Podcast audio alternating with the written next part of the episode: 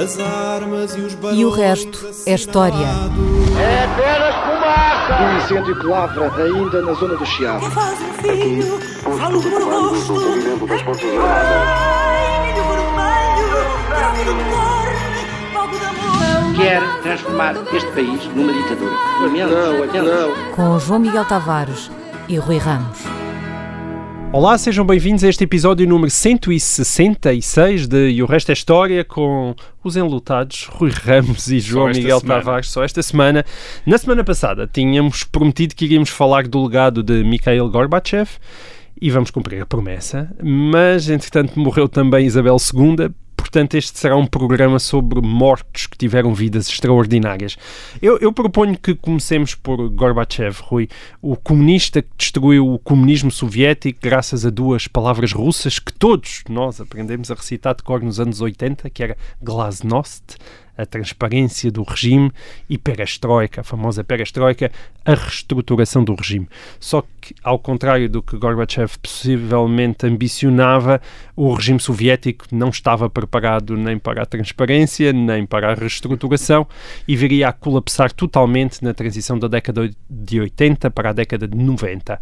Gorbachev presidente da União Soviética entre 1985 e 1991, morreu no passado dia 30 de agosto, aos 91 anos, e o ouvinte Francisco Antunes enviou-nos, entretanto, estas perguntas.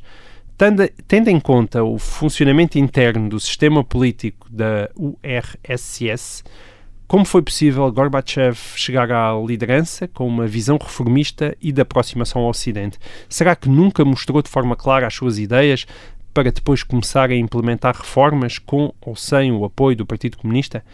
O que é que nos podes dizer sobre isto, Rui? Achas que Gorbachev eh, escondeu as suas verdadeiras intenções ou foram as suas ações que tiveram consequências inesperadas? Uh, provavelmente mais o segundo caso. Votas dois. do Que, uh, o primeiro, embora seja verdade que quando é escolhido não se tem talvez a ideia clara do que é que, iria, do que, é que ele iria fazer, mas provavelmente ele também não tinha essa ideia clara. Uh, uh, primeiro acho que, acho que temos de nos lembrar o caráter extraordinário do advento de Ma- Mikhail Gorbachev em 1985. Mil- Em 1985, Gorbachev tornou-se o mais jovem líder da União Soviética desde a década de 1930. Portanto, em 50 anos era o mais jovem dos líderes da União Soviética. A União Soviética era governada havia décadas por velhos.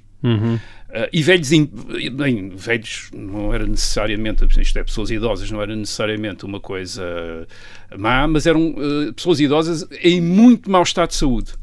Uh, como aos três antecessores de Gorbachev. Portanto, não todos- só eram velhinhos como, como estavam não- a morrer. como estavam. Os três antecessores de Gorbachev morreram uns atrás dos outros em três anos. O, o Leonid Brezhnev em 1982 Sim. e em 1982 já ele est- estava há sete anos incapacitado por um eh, acidente cardíaco que tinha tido em 1975. Certo. O, o Yuri Andropov morre em 1984.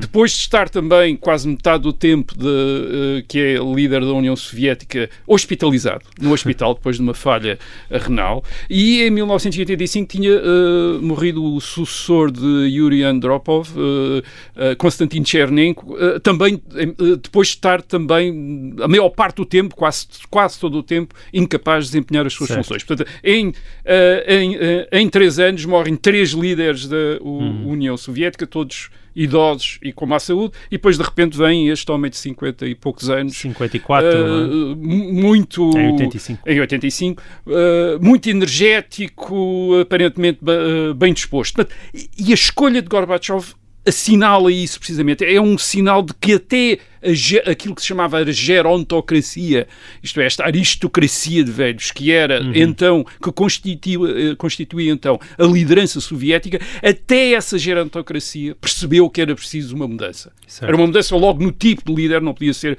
uma ou outra pessoa idosa em, cuja saúde eh, não era recomendável. Fosse muito precário. Tinha assim. de ser um jovem, um jovem enérgico, e é precisamente isso que Gorbachev vem e não esconde as suas intenções de mudar. Pelo E contrário, energia não lhe faltou. ele é escolhido para mudar. Aliás, o próprio um dos antecessores dele e o antecessor mais importante, que é Yuri Andropov, uh, que é uh, líder da União Soviética entre 1982 e 1984, um, é ele que em 1983 faz de, na prática de Mikhail Gorbachev o número 2 ao, ao promovê-lo a segundo secretário do Partido Comunista da União Soviética. De facto, o segundo secretário era Chernik, mas, mas quem era o secretário atuante, digamos, uhum. era uh, Mikhail Gorbachev. Uh, Andropov não é propriamente, não tem uh, a reputação de um reformista. Ele é um, é, tinha sido durante muito tempo um, o diretor do KGB, isto é, dos órgãos de segurança da União Soviética, e tinham no currículo dele uma conotação grande com todo o aspecto repressivo do poder soviético. Isto é, ele tinha sido embaixador na Hungria em 1956 e tinha na prática quase gerido a intervenção soviética e a repressão na Hungria depois da revolta de 1956, uhum. de que já aqui falámos. Tinha, tinha sido também um dos arquitetos da intervenção do Pacto de Varsóvia na Checoslováquia em 1968 e tinha, e tinha sido também o, o homem por detrás das políticas repressivas nos anos 1970, por exemplo, aquele que uh, introduziu a ideia de que a dissidência política na União Soviética era uma doença doença mental e os dissidentes e os críticos do comunismo na União Soviética eram internados em hospitais uhum. psiquiátricos e sujeitos a tratamentos psiquiátricos, porque era óbvio que só podia discordar do comunismo quem estava de... louco, quem estava doido, Exato. quer dizer, quem não estava bem na saúde. Portanto, isto é o Yuri Andropov, quer dizer, é uhum. é um homem é um homem duro, mas é mesmo é esse homem duro que em 1982, em 1983, em 84, quando é líder da União Soviética, promove Gorbachev e promove-o para mudar, e é Andropov que também começa a tentar fazer hum. uh, uh, mudanças. Portanto, todos achavam que era preciso mudar. E era mesmo. Hum. E era preciso mesmo, isto é, não era apenas impressão deles. De, hum. de, e porquê é que era preciso? Quer dizer, isso é, uh, porque a União Soviética, de facto, já tinha mudado nos anos 50, depois da morte de Stalin em 1953. Líder, os stalinistas aqueles que tinham uh, estado no poder com Stalin perceberam que não podiam manter aquele sistema de terror e de instabilidade que Stalin, com que Stalin tinha governado nos anos 30, nos anos 40 uhum. e no princípio dos anos 50. Uh, eh, portanto, eles, eles queriam manter, e isso para eles era claro, queriam manter a ditadura do Partido Único, Portanto, na União Soviética há um partido, é o Partido Comunista da União Soviética, que controla todos os, uhum. Eh, toda a política, toda a vida pública soviética, mas diminuem este, o terror isto é, o ambiente de terror e de instabilidade, as purgas regulares que afetavam o poder soviético no tempo do Stalin. E, portanto, eles estavam a substituir, eles tinham, tinham de acabar com aquilo que tinha sido a principal forma de relação entre a população e a ditadura comunista, que era o medo, e também o principal elemento da coesão da própria elite dirigente comunista, que também era o medo. E, e tinham de substituir ou complementá-lo por qualquer outra coisa. E aquilo que, hum, aquilo que veio substituir foi expectativas, foram sentimentos. E essas expectativas e sentimentos desde os anos 50 é a ideia de que a União Soviética vai ganhar a sua concorrência com o Ocidente, a sua competição com o Ocidente, vai ganhar não apenas em termos tecnológicos, vai se afirmar como uma potência cientificamente e tecnologicamente muito mais evoluída do que os Estados Unidos e o resto do Ocidente, mas vai ganhar também em termos do um, bem-estar que concede à população. É, a população soviética vai viver muito melhor do que a população uhum. do Ocidente. Vai ser o triunfo do comunismo. Vai ser o triunfo do comunismo através destas, dos benefícios do próprio comunismo. Vão-se ver os benefícios do, do o próprio Foi comunismo. o tempo da corrida ao espaço também, é, é? Ao princípio há uma expectativa, quer dizer, em 1957 a União Soviética lançou o primeiro satélite, uh, o Sputnik, em órbita, uh, portanto um triunfo soviético antes dos, antes dos americanos. Nikita Khrushchev, que é o líder soviético nos anos, na transição dos anos 50 para os anos 60, é um homem que constantemente faz essa ideia de que nós vamos enterrar o Ocidente, enterrar no sentido vamos eh, provar que o sistema comunista é muito mais eficaz, muito melhor do que o sistema uh, capitalista. E ora bem, nos 30 anos seguintes é isso que se desfaz essa uhum. ilusão que se faz. Em meados da década de 1980, o fracasso é óbvio. O nível de vida é muito mais baixo do que no Ocidente. O que é um problema não apenas por, porque a população compara o nível de vida com, uh, uh, uh, na União Soviética e nos países comunistas com o nível de vida no, no, nas sociedades capitalistas, na União Soviética é muito inferior, mas também compara o seu nível de vida com o nível de vida da chamada nomenclatura, isto é, da elite dirigente do Partido Comunista, que tem acesso uh, uma quantidade enorme de privilégios que estão para além do comum dos cidadãos. Uhum. Uh, têm acesso, por exemplo, a lojas especiais onde não faltam coisas, enquanto a vida dos, do comum dos cidadãos é fazer bichas em frente de lojas vazias. É isso que a União Soviética representa, em, uh, que simboliza a União Soviética em meados da década de 80. E depois há também um fracasso tecnológico, isto é, na, nessa competição tecnológica com o Ocidente. Uhum. a União Soviética em meados da década de 80 já se percebeu que vai perder a corrida dos computadores, dos microcomputadores, da eletrónica, está a ficar para trás. Quando Reagan, Ronald Reagan, o presidente dos Estados Unidos, em 1983, lança a chamada o projeto da Guerra, Guerra das, das Estrelas, isto é, aquele, uh, aquele sistema de defesa espacial contra mísseis nucleares, a, a liderança soviética é verdadeiramente abalada. Que nunca se consegue construir. Que mas... nunca se construiu, mas a, a liderança soviética Sim. está suficientemente abalada para pensar se calhar eles vão conseguir isso e nós vamos ficar, uh, ficar para trás. E repare, eles já não têm muita margem nesta concorrência com o Ocidente, já não têm muita margem de, de crescimento. 70% do, calcula-se que 70% do orçamento soviético já é dedicado à defesa. Portanto, eles não têm muito espaço para esticar mais. E depois, claro, acontecem outras coisas, isso já depois, já com Gorbachev no poder, mas de alguma maneira também simboliza esta crise soviética, por exemplo, o desastre uh, da central Chernobyl. nuclear de Chernobyl em 1986. em 1986, o mais grave acidente nuclear até, que tinha acontecido até então, e que dá a ideia desta decadência da União Sim. Soviética, isto é, deste declínio soviético. Sim, porque o acidente esteve realmente relacionado com essa decadência, de facto. Sim, e... Não foi um mega acidente, ou seja, mesmo a própria central estava num nível sim, sim, deplorável. Estava num, num estado péssimo, certo. isto é, e isso tornou-se notório naquele certo. momento que a União Soviética era é uma, era uma potência em declínio. Certo. E isso tornou. E, e porquê? Em grande medida havia uma. Era possível explicar isso. A União Soviética, nos anos 80, o que é que era? Era um país que exportava petróleo e matérias-primas e que importava tecnologia e capitais. Importava do Ocidente tecnologia e capitais. Uhum. Isto era a característica de um país do terceiro mundo. Certo. Isto é, tinha uma economia do terceiro mundo com armas nucleares. Quer dizer, isto é, era isto que a União Soviética era já em meados dos anos 80. Ora bem, o que é que acontece em meados dos anos 80 para tornar a situação ainda pior? Portanto, para uma economia que vive da exportação de petróleo e matérias-primas, o que acontece é uma queda dos preços do petróleo. Isto é que é um rombo enorme nas finanças soviéticas e que torna muito difícil para a União Soviética portanto o Estado soviético perde recursos, uh, manter, continuar a sustentar, por exemplo, as ditaduras comunistas no leste da Europa, na Alemanha Oriental, na Hungria, na Checoslováquia, na Roménia, que, que são todas dependentes, pelo menos em termos dos combustíveis e de outras certo. ajudas da União Soviética, é difícil mantê-las. E ainda existia a, a guerra do Afeganistão. Ainda existe, desde 1979, a guerra do Afeganistão, que não está a correr bem também. Uhum. Há, uh, portanto, a União Soviética está ali a enfrentar uh, uma guerrilha Sim. islâmica extraordinariamente bem armada e que lhe ia custar-lhe imensos recursos e imensas baixas no Afeganistão e, e, e não consegue ultrapassar também isso e, e, começa a ter também problemas em estado do uh, Afeganistão. E, portanto, a liderança soviética tem a noção de que é preciso fazer alguma coisa. Andropov tem a noção, em 1982 tem a noção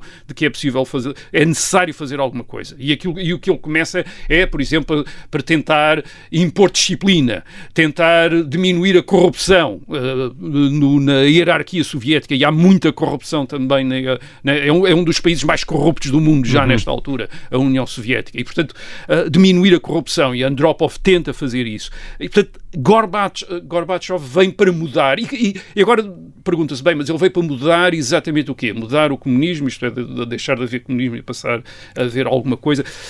Ora, há aqui um ponto fundamental, eh, que é o, o que é que ele julga que é possível mudar.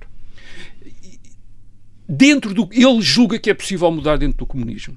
Isto uhum. é, o comunismo. Uh, uh, há uma coisa que, que o sistema comunista não pode dispensar, que é a ditadura do Partido Comunista da vanguarda da classe operária, o Partido Comunista.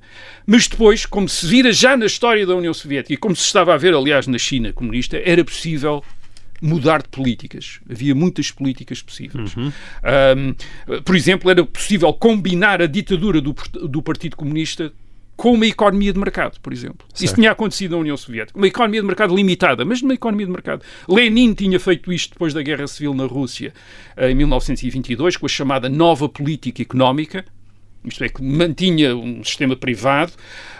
Um, Stalin depois optara, a partir do fim dos anos 20, pela estatização total da economia, mas era uma outra opção. Uhum. Portanto, era possível digamos, reverter. Certo. A China, na década de 80, vai fazer isso, vai começar a reverter, isto é, manter a ditadura do Partido Comunista, a ditadura política, o domínio do Estado e da vida pública pelo Partido Comunista, mas ao mesmo tempo abrir um setor privado da economia. Uhum. A China de Deng, Deng Xiaoping, nos anos 80, está a fazer isso. Portanto, dentro do comunismo, dentro da ditadura comunista, é possível fazer há opções para fazer. Agora pode-se perguntar, enfim, a pergunta é porque é que Gorbachev não optou Exatamente. É pela, então não... pela via chinesa. Pela via é, chinesa, que, que seria, vistos tem dado algum resultado. E, e, que seria, portanto, no caso da União Soviética, poderia-se dizer que era a via da nova política económica de Lenin, isto é, uhum. admitir um setor. Bem, eh, por um lado, porque ele não tem, em relação ao Ocidente, a proximidade que a China comunista já tinha nessa altura, nos anos 80, falámos aqui da visita de Nixon à China há uns programas 70, atrás, sim. em 1972,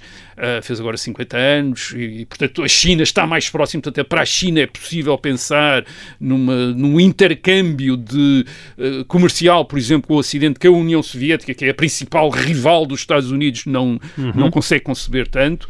Uh, depois a União Soviética tinha uma coisa que a China também não tinha, tinha a chamada maldição dos recursos. Isto é, tinha de facto muitas matérias-primas, combustíveis, etc. E portanto era possível viver disso, imaginar viver disso, certo. e portanto sem necessidade de começar a produzir Um.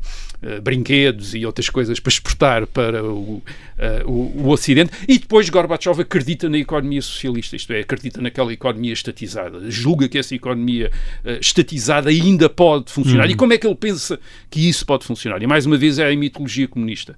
A mitologia dos, digamos, dos comunistas pós-stalinistas. Depois da morte de Stalin em 1953, tentaram convencer-se alguns dos líderes soviéticos que tinha, que, quer dizer, que aquele aspecto repressivo do regime soviético tinha sido uma característica de, Stalin, que Stalin tinha introduzido aquilo. E que antes de Stalin tinha havido discussão, tinha havido. Uhum. Isto é, no tempo de Lenin havia discussão, havia participação, havia opiniões diferentes e que as coisas eh, eram mais dinâmicas, eh, havia um estímulo maior para a inovação e para a aplicação de zelo isso era um mito, isto é, o horror da repressão comunista começou com Lenin, não começou com uh, Stalin, mas Gorbachev é um grande admirador de Lenin, isto é, um leninista, portanto, uh, e ele acredita que é possível dinamizar o sistema, sem abandonar o comunismo, introduzindo através da transparência do debate, isto é, introduzindo a transparência do debate como uma forma de ganhar eficiência, isto é, tornar as pessoas mais uh, empenhadas, mais certo. participarem mais, etc. E, portanto, uh, até certo ponto isso era um bocadinho verdade, porque o sistema de facto era opaco a um nível quase inconcebível. Gorbachev, nas suas memórias, conta uma história, que é uma história passada no tempo de Andropov, portanto, 1982-84, quando o secretário do Gosplan, que é o órgão de planeamento central da economia soviética, pede a Yuri Andropov os números verdadeiros do orçamento. Isto é, o, o órgão central de planeamento não tinha os números do orçamento. Uhum. E Andropov diz-lhe: você está a pedir demais e não lhe dá. Quer dizer, isto é o orçamento soviético é um segredo, ninguém sabe. Isto dá a ideia da opacidade enorme do sistema. E, portanto, através da transparência, através de uma maior discussão, Gorbachev tem a ideia de que é seria possível. Uh, digamos, renovar o sistema, dar-lhe uma, uma eficiência que ele tinha perdido, quer uhum. em, em termos de produção de bens de consumo e, de, e portanto, de bem-estar, quer em termos de inovação tecnológica. Nós estamos no meio da União Soviética, onde parece que até os números do, do orçamento eram desconhecidos das pessoas que tinham por responsabilidade de velar pelo orçamento. Então conta-nos como Bem, é que saiu daí ou não saiu. Como e, é? e depois havia outra, outro ponto que o ouvinte também uh, referiu, que é a aproximação ao Ocidente, as relações com o mundo ocidental, com hum. Gorbachev. E como é que Gorbachev pensava essas relações? E hoje Uh, talvez haja uma tendência para pensar que é uma espécie de conversão ao Ocidente, isto é, a ocidentalização Hum. da União Soviética. E não era necessariamente isso, é preciso voltar aos anos 80 e, e olhar para as coisas do ponto de vista até mesmo dos anos 70, digamos assim. E eh, nessa altura há uma ideia que hoje está completamente esquecida, as pessoas entretanto esqueceram, é? Eh, que é a ideia que era corrente sobretudo no Ocidente, mas também havia na União Soviética pessoas que defendiam isto, que era a ideia da convergência dos dois sistemas. O sistema capitalista, eh, digamos, do mundo ocidental, do mundo americano, e o sistema eh, socialista soviético. E havia a ideia de que podiam convergir. E porquê? Na década de 70 muita gente tinha reparado no aumento da intervenção do Estado na economia no mundo ocidental. Isso tinha começado no pós-guerra, com as nacionalizações do pós-guerra, eh, do pós da Segunda Guerra Mundial, eh, e com a construção dos Estados-providências na Europa, no, enfim, nos Estados Unidos. Já tinha vindo dos anos 30, mas que se acelerou depois da Segunda Guerra Mundial, depois de 1945. E nos anos 70, com a grande inflação, a partir de 72, 73, eh, os preços disparam, um grande- é o maior período de inflação na história do século XX depois dos anos 20.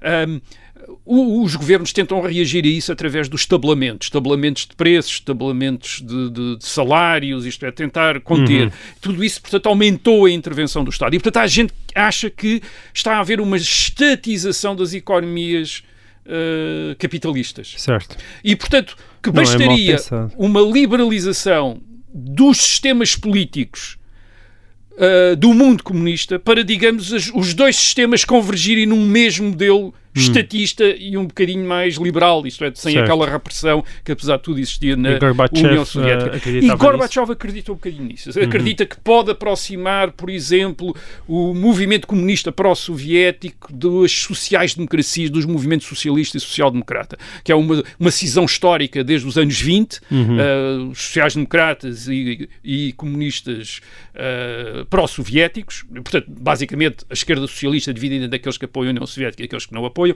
ele julga que pode talvez até eh, contribuir Certo. para a reconciliação e, portanto, para uma nova relação com o Ocidente através da re- reconciliação das esquerdas, numa, Hum. numa esquerda que seria socialista e um bocadinho, no caso dos comunistas, um bocadinho mais democrática Certo. do que tinha sido até então. Mas Então, em 1985 já tínhamos Ronald Reagan e Margaret Thatcher. É, uh, esse é um dos problemas. Quer dizer, o primeiro problema que eles uh, têm é esse. É o Ocidente está-se a afastar da União Soviética, não se Certo. está a aproximar. Uh, na década de 80, o Ocidente rompe precisamente com o estatismo do pós-guerra, isto é, privatiza as indústrias que tinham sido nacionalizadas Certo. depois de 1945 e, sobretudo, passa a combater a inflação não através dos estabelamentos de preços e da intervenção do Estado, mas através dos cortes de despesa. Uh, isto é, de, de- de, uh, uma aproximação monetária ao fenómeno inflacionista, isto é, haver menos dinheiro como uma forma Sim. de uh, tentar conter a inflação. É a opção de Margaret Thatcher no Reino Unido, é a opção de Ronald Reagan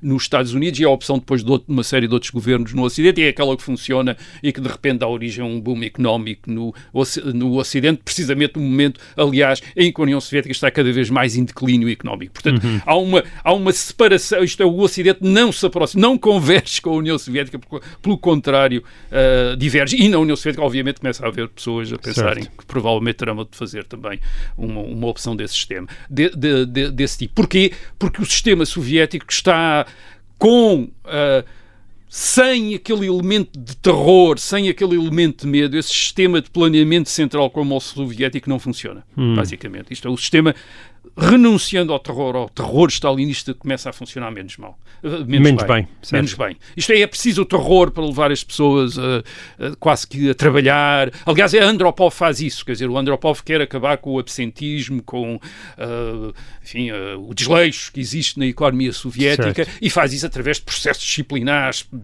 penas de prisão, isto é, aumenta.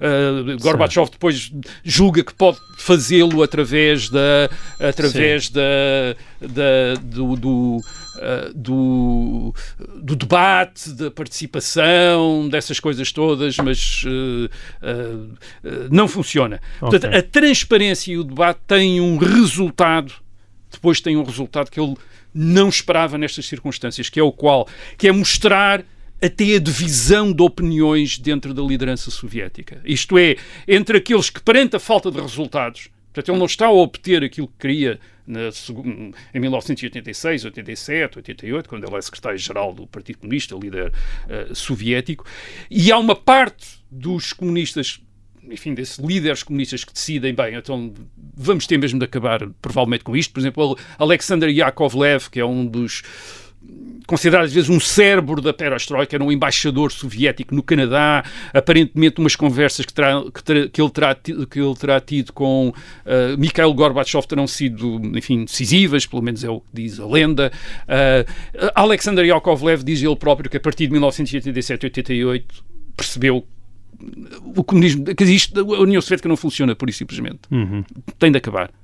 E depois há outros que dizem, bem, uh, então para manter o nosso poder, então é renunciar completamente a quaisquer mudanças, seja qual for o custo dessa, dessa renúncia. E, portanto, a própria liderança comunista se começa a afastar entre, aquele, entre aqueles que acham que o mais importante de tudo é manter o poder e, portanto, faz para manter o poder e aqueles que acham que não é, é necessário pôr que alguma coisa funcione naquele mundo soviético e para alguma coisa funcionar tem de se hum. acabar com esse. Mas aí Gorbachev tem um mérito de ter resistido ao uso da violência. Ele resiste às duas coisas, quer dizer, ele resiste hum. quer às mudanças, quer depois àquilo que aqueles que querem manter o poder a todo custo uh, precisam, que é uh, assinalar de que estão determinados em usar a violência para ficar, uh, para ficar no poder. Hum. Isto é para ficar no poder. Isso é uma coisa que ele também não quer, porque isso seria basicamente um regresso ao,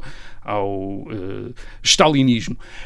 Portanto, ele tem a liderança comunista, digamos, dividida. Uh, a melhoria das relações com o Ocidente também não ajudam. De facto, ele acaba por se tornar popular e estimado certo. até entre os líderes ocidentais, mas o Ocidente é desconfiado, quer dizer, há também uma parte das lideranças ocidentais que desconfiam de, de repente este comunista simpático aqui a sorrir para nós. Sim. Isto provavelmente uh, temos de suspeitar de alguma armadilha. Uh, e por outro lado, o, uh, o Ocidente tem não quer interferir dentro da política soviética. Não quer porque tem medo, quer dizer, isto é uma potência com uma superpotência com armas também, nucleares. Eles também estavam a fazer o trabalho de se autodestruir. Mas, mas então, porquê é que o debate destruiu a União Soviética? Eu, em grande medida, destrói a União Soviética porque a União Soviética é um conjunto de nações. A União Soviética não é como a China uh, comunista, em que 92% da população da China uh, comunista é da mesma etnia, a etnia Han. Portanto, é um, a China é um país mais ou menos homogéneo. Na União Soviética, só 52% da população em 1985 é russa. Hum. Portanto, metade da população soviética não é russa. E, e, o, que é que, o que é que faz a introdução da transparência do debate? Faz com que as elites locais e, e a ascensão de Gorbachev na União Soviética é um bocadinho a ascensão de líderes locais ao poder central. Gorbachev também vem das províncias, portanto, a renovação uh, da liderança soviética faz através deste. De repente chegam a Moscou líderes locais e aqueles que não chegaram a Moscou ficaram nas localidades. O que faz perante o ambiente de debate, transparência é, e de discussão do comunismo e do sistema soviético é começar a adotar novas referências identitárias, novas fontes de legitimidade do poder. E essas fontes são nacionais. Isto é, okay. é, começam a representar as nações. Uh, nos países bálticos, na Não, Ucrânia, é. na Bielorrússia e na própria Rússia com Boris Yeltsin, inicialmente uma espécie de aliado de Gorbachev e que depois se volta contra Gorbachev quando se começa a identificar com a Rússia contra a União Soviética. Portanto, isso acontece e os, e os, os reformadores no centro, os reformadores que estão no Moscou, obviamente são aliados destes, vamos chamar-lhe nacionalistas, destes novos nacionalistas na periferia, porque eh, no sentido em que não querem usar a força e na prática só através do uso da força é que teria, é que teria resultado uh, manter estas nações uhum. uh, na, enfim, dentro da, do Império Soviético. Portanto, aquilo que uh, Gorbachev constata como Uh, que é o resultado da sua política de transparência, de debate, é, portanto, o colapso do Império Soviético, sobretudo depois do, gol, do golpe de Estado falhado pelos duros de 19 de agosto de 1991 e, e ele tem de carregar com essa culpa, isto é, Sim. com essa culpa de ter presidido ao fim do Império E, Soviético. portanto, muito popular fora ah, da ex-União Soviética, mas muito pouco popular Muito dentro pouco- dela. muito pouco popular em dois momentos diferentes. Quer dizer, no momento em que triunfa a democracia na Rússia com Boris Yeltsin, ele é pouco popular porque, para Boris Yeltsin, uh, Gorbachev é alguém que não optou pela democracia. Isto é, tenteve- tentou manter-se entre os democratas e os, os comunistas da linha dura. Até 1991, depois, quando os comunistas da linha dura se voltaram contra ele. Mas, portanto, ele não quis manter um equilíbrio. Portanto, para os democratas, quando, quando na fase democrata, democrática, que vamos chamar esta fase entre 1991 e 99, quando Boris Yeltsin é presidente da Rússia, ah, ah, portanto, Gorbachev é aquele que não que lhes abriu a porta, mas depois não esteve com eles. E depois, claro, a partir de 1999, quando há a nova fa- fase uh, neo-autocrática na Rússia, com Vladimir Putin como sucessor de uh, Gorbachev, e quando um dos cimentos dessa nova autocracia é a nostalgia do Império Soviético, Gorbachev também não é popular, porque é o homem que acabou Certo. com o Império uh, Soviético. Muito bem. Bom, há dias morreu outra grande figura ah, da história do século XX. Ela chamava-se Elizabeth Alexandra Mary Windsor, mas ah, foi conhecida em Portugal como Isabel II. Morreu no dia 8 de setembro, aos 96 anos, após sete décadas no trono de Inglaterra. Luís XIV, o Rei Sol, mantém-se como recordista mundial. Ele reinou em França durante 72 anos e 110 dias, entre 1643 e 1715, mas como começou a reinar aos 4 anos de idade, não é bem a mesma Sim, coisa. devia ser não é? desqualificado, Devia ter sido desqualificado. Ah, bem, enfim, olha, talvez um dia dele, destes possamos falar dele. Acho que é aqui uma, É, uma, uma o- falha nos nossos Grand Roi, 166 O grande rei, como ele ainda é tratado de falar disso, não é? Ao fim de 166 episódios já vai sem tempo. Bom, mas para já o tema é Isabel II, de quem tu já falaste, de quem nós falámos a 9 de fevereiro deste ano, quando do Verdade. jubileu da Rainha. No episódio 135, 9 de fevereiro, remeto os ouvintes para esse programa. Mas a verdade é que, entretanto, já recebemos outras questões de ouvintes como o João Pedro Machado, que pergunta porque é que a tradução do nome da Rainha de Inglaterra para português é Rainha Isabel e não Rainha Elizabeth. Não sei se o linguista Rui Ramos também sabe responder a esta. De qualquer forma, o João Martins Abarantes, outro ouvinte, pergunta genericamente o que é que ela teve de tão especial para que seja acarinhada e respeitada pelo mundo todo. Pô, Rui, achas que é sobretudo uma questão de idade, no sentido em que, enfim, todos nós com a idade nos tornamos clássicos, não é? Também. Mas nem Ahm, sempre estimáveis, atenção. Enfim, ou, ou- ou é da idade ou, ou o reinado de Isabel II teve mesmo os méritos suficientes para justificar essa devoção? Bem, então vamos lá começar com a curiosidade do, do nome, porque em É português lá, hoje... o linguista Rui Ramos tem uma resposta. Não, não é um Porque é que Isabel é não é Elizabeth? Hoje lá. também há Elizabeth, não é? Na, na- na- onomástica portuguesa. Sim. No Brasil, aliás, chamam a rainha, a rainha Elizabeth II. É- Elizabeth II? Chamam Olha. Elizabeth II.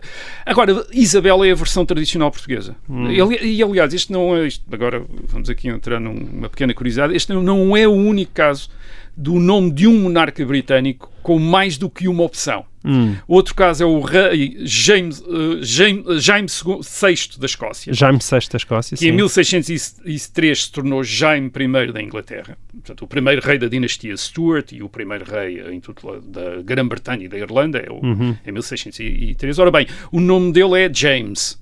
Ok. Ah, ora, para James existem em português pelo menos duas versões possíveis: Jaime e Tiago. Certo. Tiago é o nome Como os evangelhos. como os certo. evangelhos, quer dizer, há, e alguém, há- há- curiosamente há quem lhe chame Tiago I, há alguns livros de história assim um, um bocadinho mais uh, por isso em que eu, uh, porquê? Porque o apóstolo São Tiago para os ingleses é É Saint James, James. é. Uh, os espanhóis chamam-lhe uh, Jacobo portanto, Jacob Jacob. Porquê? sim. Porque o nome do apóstolo em latim é uh, Jacobus, quer dizer, portanto em castelhano é Jacob, uh, ou Ja- uh, Jacobo, uh, e em galego, em português é Tiago. Só em galego, em português é que é Tiago. E Santiago de Compostela, quer dizer, porque é galego, é Santiago. Há, bem. há também um outro caso, que é o de Eduardo e Duarte, que têm origem no mesmo nome, Edward, Uh, mas não vamos passar a chamar ao Parque Eduardo VII em Lisboa o Parque Eduardo VII, quer dizer, Então chamando bastante, Eduardo sim. VII. Uh, Porquê? Porque a tradição é, é usar Eduardo para o nome dos reis ingleses, Edward. Edward, Portanto, a, a regra aqui é seguir a tradição e não inventar coisas para criar confusões. Por Ok. isso é que há, há aqui dois princípios diferentes, como já vimos, quer dizer, no caso de Elizabeth, Isabel e não Elizabeth. Uh, mas no caso de James é Jaime E e, não Tiago. e não Tiago, e no caso de Edward é Eduardo e não Duarte. Portanto, é, é seguir, a, é Muito seguir bem. a tradição. Olha, ainda assim estou muito impressionado com o linguista Rui Ramos. Não, Bravo. isto não é nada. e Palminhas, e é provável que alguém saiba mais sobre este assunto e nos possa escrever e dar talvez Muito outras, outros casos ou outras eh, Vamos então explicações. à Rainha Elizabeth. Agora, porque é que ela é estimada? Quer dizer, não é, como já disse, não- acho que não é por ter durado muito, ou não é só por ter durado muito, é porque a verdade é que ela foi sempre, digamos, estimada ao longo de 70 anos, de 1952 a 2022. Há uma outra explicação para isso, portanto, uma das explicações é, ah, chegou a, enfim, tornou-se uma pessoa idosa e, portanto, eh, geralmente querida. Há uma outra explicação que eu também vi correr e que diz respeito a ela, ah, bem, era uma pessoa sem poder nenhum, Certo. e portanto Era era um pessoa- símbolo, é? um símbolo, mais ou menos de- fazia não levantava problemas, digamos assim, não tinha de fazer grandes opções, fazia parte um bocadinho da, da paisagem cultural, como a torre do Big Ben ou coisa Exato. assim em Londres. E também esta ideia da rainha que é popular e estimada, porque na prática não, enfim, não faz mal a ninguém, digamos assim, também não me parece certo. Eh, Primeiro porque durante o seu reinado ela teve de ex- exercer o poder, isto é, este poder de escolher quem mandava diretamente por várias vezes. Hum. Em 1957 e em 1963 é ela que escolhe o líder do Partido Conservador. O Partido Conservador, nessa altura, não tem nenhum sistema para escolher o seu líder a não ser a escolha do rei. É o rei que escolhe. Ao escolher um primeiro-ministro, escolhe o líder do Partido Conservador. Ah, e ela escolhe Macmillan em 1957 e Lord Hume em 1963. É verdade, aconselhada pelos, pelas- do- enfim, pelos, li- pelo- pelas- pelos dirigentes do Partido Conservador, mas é ela que faz, o, ah, é ela que faz a escolha em última E poderia instância. ser outra, E podia de ter sido outra, podia ter escolhido outro. Por exemplo, o Lord Hume é escolhido. A recomendação, a única recomendação parece que é de uh, Harold Macmillan, o primeiro-ministro de Santo, que diz uh, é Lord Hume contra todos os outros líderes do Partido Conservador que queriam, uh, que queriam outra opção. E é a rainha que escolhe. escolhe. Portanto, ela, ela fez isso e, portanto, isso é um exercício da prerrogativa, uma espécie de prerrogativa real uh, importante ao escolher o primeiro-ministro. Escolhe o líder do Partido Conservador no- que depois é escolhido, mais tarde é escolhido pelo grupo parlamentar e hoje é eleito, como se viu agora este verão, Sim. pelos militantes do Partido Conservador, numa espécie de, eh, enfim, de eleição interna, era a rainha que escolhia, era a rainha que escolhia, dizia, é este senhor. E Certo. o Partido Conservador, eh, por tradição, submetia-se à escolha da, da rainha, como se submeteu em 1957 e em 1963. E há também um outro caso, que é o caso da crise constitucional na Austrália, em 1975, quando Na Austrália. na. Austrália, de que- porque Rainha a rainha da- é chefe de Estado da Austrália, é rainha da Austrália.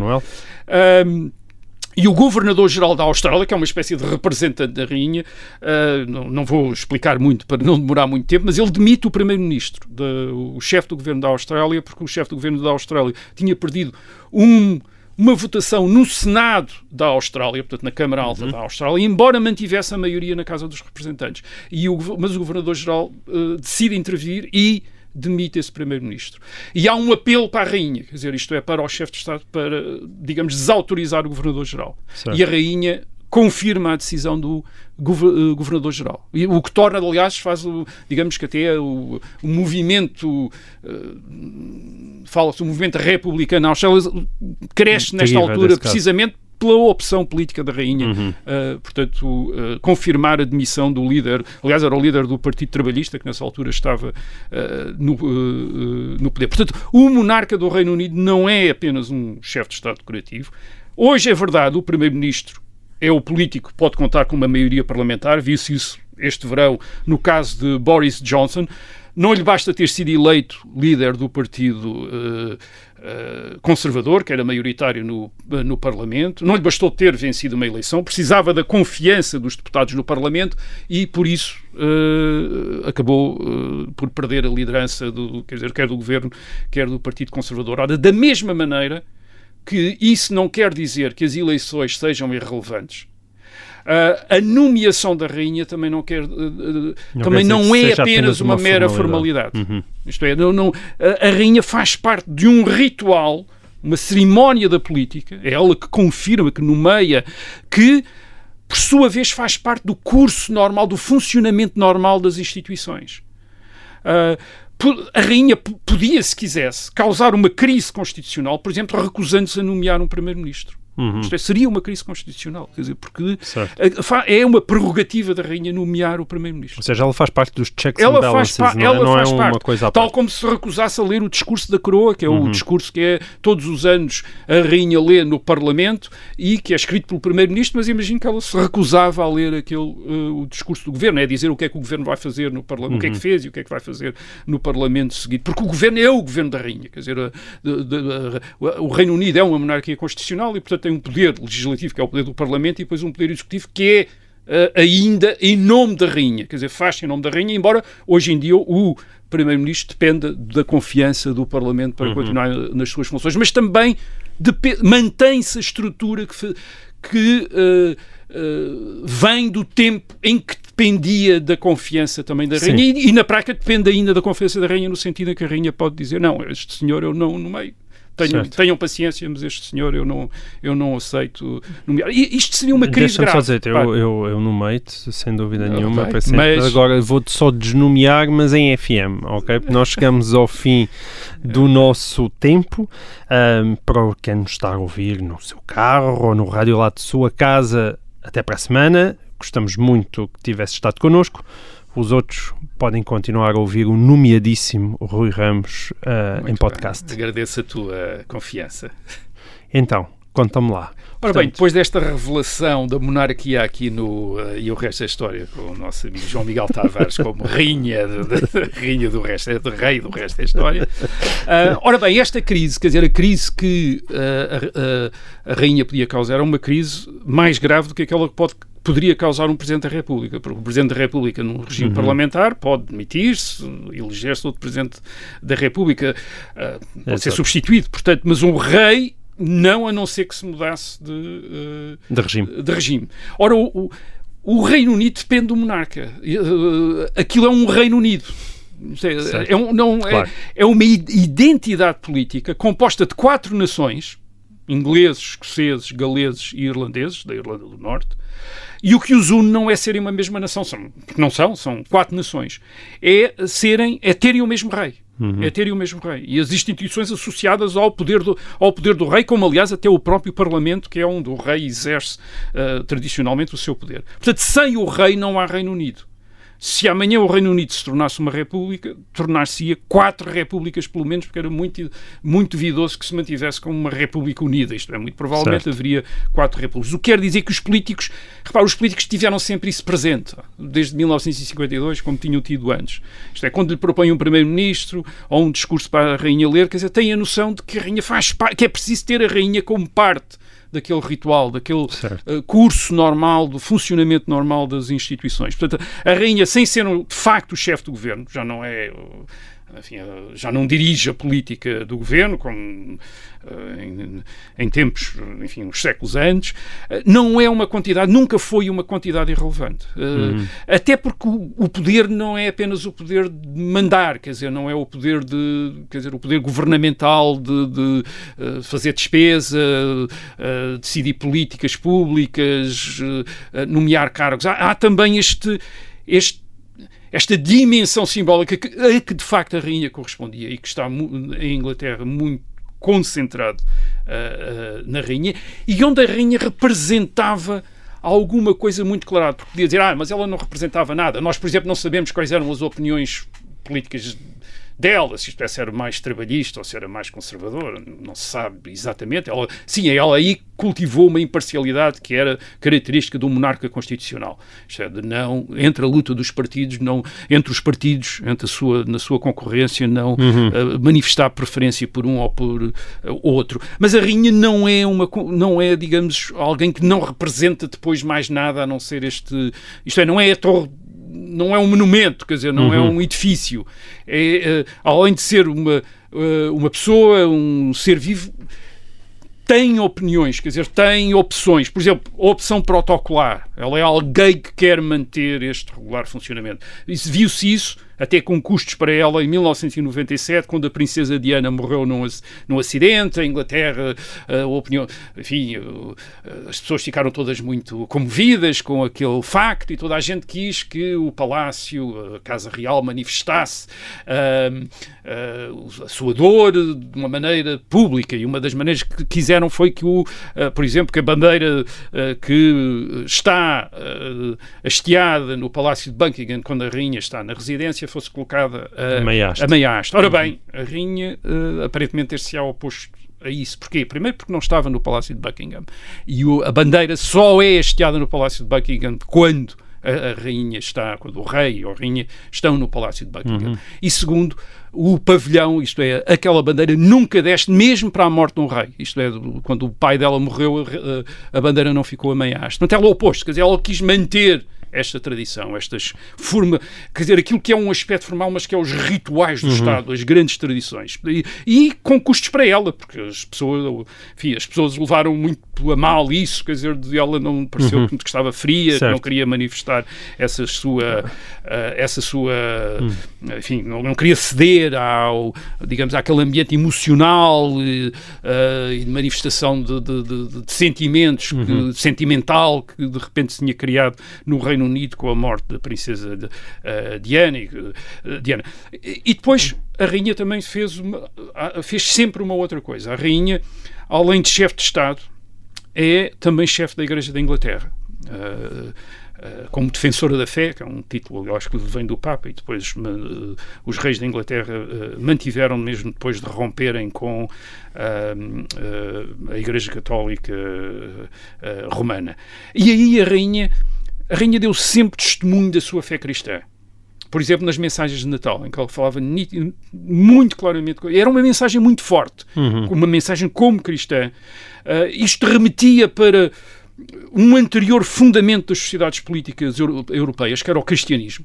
Eram sociedades cristãs, eram monarquias cristãs, uh, uh, não é apenas porque a maioria da população era cristã, mas porque o Estado enfim, no caso da Inglaterra, há uma religião de Estado. Não uhum. há uma uhum. separação entre a Igreja e o Estado, é uma religião de Estado. E ela assumia isso muito claramente, essa, essa opção cristã. Não havia portanto, neutralidade. Não havia aí neutralidade nem espaço em branco. Ela assumia isso. E, portanto, hum, essa. Eu acho que para compreender a estima que ela vem que vem desde 1952 até 2022 durante 70 anos. Portanto, não, não era porque ela não não fizesse mal a ninguém. Não era porque ela fosse uma senhora idosa, porque em 1952 era uma rapariga muito jovem, com 20 e poucos anos. Foi mãe, aliás, enquanto foi rainha, teve mais dois filhos enquanto, enquanto foi uh, rainha. Uh, não é porque ela não tivesse poder nenhum e não tivesse influência nenhuma e não, e não tivesse opiniões nenhumas e fosse uma espécie e ninguém sabia o que é que ela pensava. Não, sabia-se o que ela pensava neste, nestas, nestas grandes opções fundamentais de manter hum. os rituais e as tradições, de defender a fé cristã. Portanto, ela era muito claramente a esse. Uh, aí era, a posição dela era muito, uh, uh, muito claro. Também não acho que seja apenas porque ela fosse uma monarca que mostrou sempre muito consciente do seu dever público e que pôs sempre esse dever até sob a forma da, por exemplo, da, da família, acima das suas conveniências pessoais, isso é verdade, ela pôs sempre esse sentido de, de, serviço. Agora, eu acho que a estima pela rainha era algo que convinha a toda a classe política britânica e, a, e até a, a, a, toda a sociedade britânica e até uma parte do mundo fora da de, do Reino Unido. E não me estou a referir apenas aos Estados da, da Commonwealth. Isto é o que eu estou a dizer, é que o Estatuto da Rainha é obra de Isabel II, é, é obra da tradição, isto é daquilo que vem da tradição, mas é também de muita gente que ao longo daqueles 70 anos percebeu a importância da monarquia e da rainha e da necessidade dela ser uma pessoa estimável e de respeitar uhum. e de uh, estimar num tempo de grandes mudanças, e estes 70 anos foram talvez um, um dos períodos de maiores mudanças da história da humanidade. Isto é, num, num, em muitos países do mundo, a, tradição, a transição de sociedades rurais que existiam já há, há, há, séculos, há milénios, para sociedades industriais e sociedades urbanas. Na Europa e no resto do mundo. Portanto, é o, é o maior período de mudança da história da Sim. humanidade. É o período de grandes transformações. transformações permitidas ou provocadas pelos políticos, a rainha, ela representa esta continuidade. Isto é, hum, uma ligação com o passado, com momentos muito importantes do passado em termos de identidade, por exemplo, no caso da Inglaterra, a Segunda Guerra Mundial. Ela é uma figura que está associada à Segunda Guerra Mundial. Ela é aquela menina que apareceu uh, no, na varanda do Palácio de Buckingham ao lado de uh, Churchill no fim da Segunda Guerra Mundial. Era a menina que tinha feito transmissões, uh, fez serviço militar, uhum. fez programas radiofónicos durante a Segunda Guerra Mundial para as crianças com 14 14 anos, em 1940 foi, em 1940 foi a primeira vez que ela fez um, uma, um programa na rádio, tinha 14 anos, que era uma espécie de mensagem para as crianças do mundo, portanto, numa Inglaterra em guerra, ela falou uhum. da sua experiência de estar uh, em guerra, portanto, quando tudo está a mudar, ter alguém que represente esta continuidade é óbvio que isso uhum. foi importante, não só para os políticos, mas também para toda a sociedade. Uma sociedade que está completamente em mudança, manter ali uma referência, um símbolo vivo, um elo vivo com o, o passado. Depois, num tempo de individualismo, num tempo até podemos dizer de egoísmo, ter alguém que represente este sentido do dever, esta quase este apagamento do, da pessoa do indivíduo em função de algo que é maior do que nós próprios. Isto é, numa época em que toda a gente se tenta está preocupada com a sua felicidade, com a sua, eh, a sua felicidade em termos individuais e com a sua realização pessoal, etc. Ter Sim. alguém que se realiza através do cumprimento, através do, do seu do, de viver a responsabilidade, exatamente, da comunhão no destino com os outros. Uhum. Quer dizer, isso também é muito importante. Uh, e depois também num tempo, isto é, também é interessante no caso, por exemplo, do Reino Unido, num tempo de aumento da diversidade e da pluralidade, que é o resultado também das grandes mudanças. Um dos aspectos, por exemplo, é a, a migração daquelas populações que faziam parte do Império Britânico e, e que de repente começam a emigrar para o Reino Unido, onde vão trabalhar, onde se vão estabelecer. E não, não é fácil haver uh, símbolos com os quais se possam identificar estas populações que estão a chegar da África, que estão a chegar das Caraíbas, que estão a chegar da Ásia e que estão a estabelecer no Reino Unido. Mas eles têm um, têm um elemento. Esse elemento é precisamente a rainha, que já era a rainha deles quando eles quando eles ainda viviam naqueles uh, uhum. outros países. E, portanto, a, a monarquia e a rainha servem também de uma maneira muito interessante como um elemento de inclusão dessas populações. E há uma relação Até muito íntima. Visita, elas visitam, elas têm uma grande relação com ele, com essas populações, com essas novas comunidades britânicas uh, que depois se estabelecem no, e que tinham sido comunidades antes de Commonwealth e que já tinham sido Sim. súbitos de Sua Majestade, como vem a ser. Muita gente tem só a ideia dela já muito velhinha, não é? Mas ela viajou imenso ao longo da vida. Sim, é? ela começou logo nos anos 50, já tinha começado ainda Sim. quando era uh, princesa, princesa a viajar. Ela faz uh, uh, nos anos 50 uma viagem de sete meses pela Commonwealth, quer dizer, por todos os países do, que faziam parte do, do, Império Britânico e depois da comunidade britânica. Faz uma visita e nessa altura, salvo salvo erro, ela é chefe de Estado de cerca de 30 países, quer dizer, de, agora é que são, penso que são 14, quer dizer, mas eram 30 países, quer dizer, uhum. ainda a África do Sul, ela é chefe de Estado da África do Sul, da Jamaica, etc., que agora, entretanto, depois se tornaram uh, repúblicas. Nós percebemos a importância disso quando vemos, por exemplo... E há alguns nas... países que, aliás, ameaçam, ou pelo menos colocam a hipótese cega de sair da Commonwealth e que estavam à espera precisamente Sim, da morte um, da rainha porque diziam que não, fazia, não fariam enquanto, enquanto a rainha. A rainha uh, aliás, a importância, a importância deste, deste género de, de, de símbolo e o, e o, poder que este género de símbolo tem não é apenas uma coisa decorativa, nós vemos quando nas repúblicas os presidentes tendem a, ou tentam tornar-se, entre aspas, monárquicos, como certo. depois se diz, como representar uma certa ideia do país, como, como dizia o presidente Mitterrand em França na década de 1980. Eu representava uma certa ideia da Sim. França, quer dizer, isto é, esta, esta tentativa de fazer do Presidente da República também esta figura Sim. de unidade e de representação e de, de continuidade na, nas instituições. Portanto, o próprio Presidente americano teve sempre uma dimensão especialmente monárquica. Pelo menos até aos últimos Sim. presidentes Uh, houve sempre essa dimensão, isto é, do Sim. próprio presidente representar alguma coisa, isto é, o, o comandante em chefe, o chefe de Estado, e a, maneira, a família, era a República, é? toda a, família, a, lógica familiar. E a própria a República precisa Sim. de ser encarnada, precisa Sim. de ser representada, e é os presidentes que encarnam isto. Portanto, sim, estamos a falar de um símbolo, mas de um símbolo que, por ser símbolo, um símbolo necessário, tem poder. Portanto, a rainha não foi estimada simplesmente porque não tinha importância. Uhum. A rainha foi estimada porque a estima pela rainha tinha importância, isto é, era fundamental. Uhum. E, portanto, eh, é por isso que eu creio que entre 1952 e 2022 é estimada, sem, obviamente, uh, diminuir o, o contributo pessoal dela, que é um contributo de enorme elegância, enorme descrição, enorme espírito de, disciplina, de, de, de, de devoção pela causa comum, de capacidade e até de bom humor que ela tem, quer dizer, também, eh, e que também é importante, portanto, há uma série de qualidades pessoais uh, que, são, uhum. uh, que são extraordinariamente importantes, mas ela representa uma função que era importante, isto é, portanto, tem um poder, tinha um poder, e é esse poder que a fazia estimável, não era a falta de poder, era o poder. Hum. Muito bem, e assim termina esta, esta resta história. Enfim, duas pessoas que acabaram de morrer, mas foi um programa bastante vivo. Mas nós estamos vivos. Nós estamos vivos e a contar as suas histórias. Até para a semana.